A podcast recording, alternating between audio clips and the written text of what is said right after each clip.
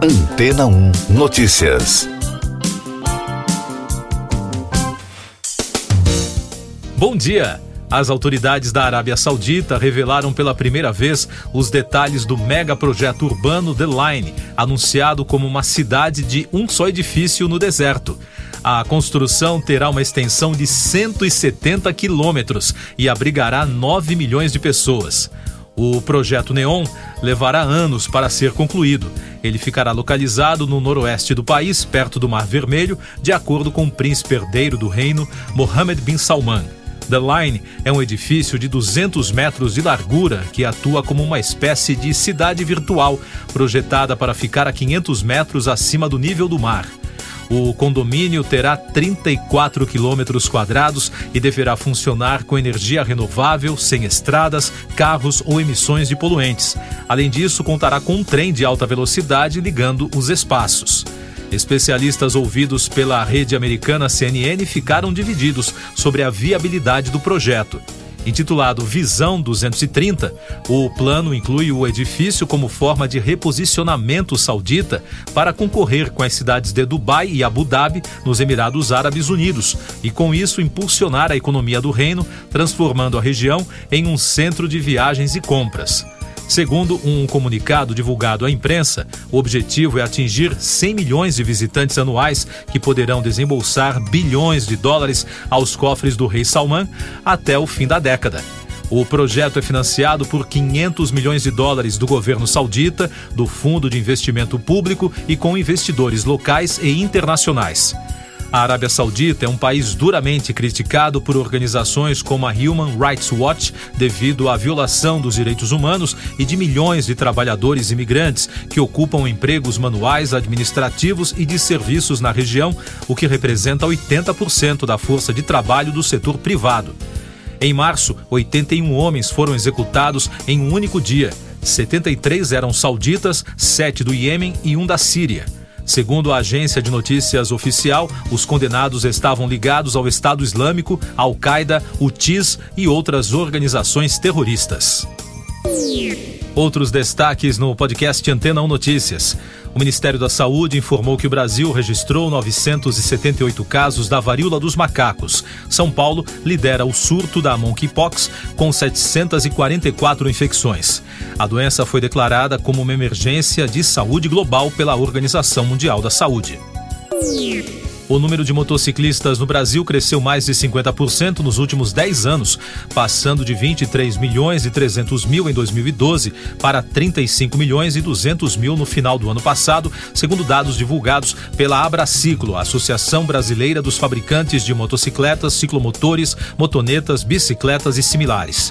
A região Sudeste lidera a lista com o maior número de pessoas habilitadas, com mais de 42 milhões de veículos. Em segundo lugar está a região Sul, com 20,2%, seguida pelo Nordeste, com 18,9%, Centro-Oeste, com 11,1% e o Norte, com 7,7%.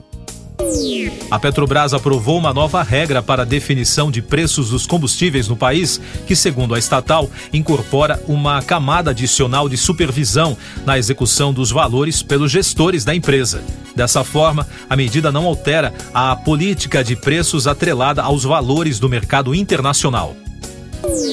Eu sou João Carlos Santana e você está ouvindo o podcast Antena 1 Notícias.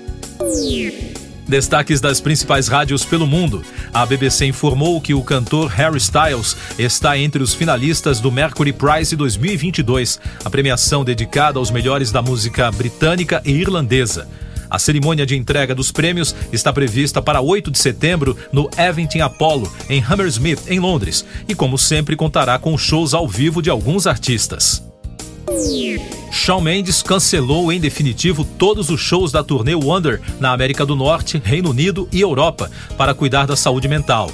A rádio Capital de Londres disse que o cantor já havia adiado algumas apresentações em julho, mas ele decidiu não voltar mais aos palcos. O músico conseguiu cumprir apenas sete das 87 apresentações previstas para a turnê. O ator Jason Momoa, conhecido mundialmente por interpretar o super-herói Aquaman da DC, está completamente abalado após se envolver em um acidente em Los Angeles no último fim de semana, informou na quarta a Z100 de Nova York. Segundo uma fonte citada pela emissora, apesar do susto, o astro de 41 anos está se recuperando bem e muito agradecido por ter escapado relativamente ileso da batida de seu carro com uma moto. Mais informações do noticiário musical: a guitarrista Nita Strauss, que já tocou com Michael Jackson e o veterano Alice Cooper, entrou para a nova banda feminina de Demi Lovato e já provoca expectativa para a nova turnê Holly F da cantora e atriz americana, informou a rádio de Nova York. De acordo com a emissora, Lovato postou um novo vídeo nas redes sociais e deu um gostinho aos fãs do que esperar de sua nova banda. E para finalizar o podcast dessa quinta-feira, o vocalista do grupo Pop Evil, Kakati, disse em recente entrevista que o cantor Ed Vedder do Pearl Jam usa um dos troféus que ganhou do VMA da MTV como batente de porta, revelou a rede americana iHeartRadio. O vocalista flagrou a cena em uma visita à residência de Vedder.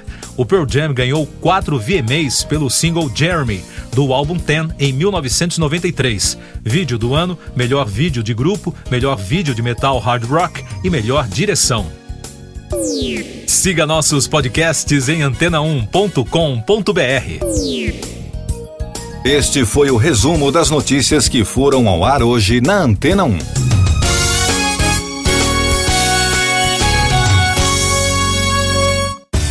Depois de tanto conteúdo legal, que tal se hidratar com água rocha branca? O consumo regular de água durante o dia traz benefícios para a saúde, como, por exemplo, manter a pele bonita e hidratada. Rocha Branca, da fonte direto para sua casa. Depois de tanto conteúdo legal, que tal se hidratar com água rocha branca? O consumo regular de água durante o dia traz benefícios para a saúde, como, por exemplo, manter a pele bonita e hidratada. Rocha Branca, da fonte direto para sua casa.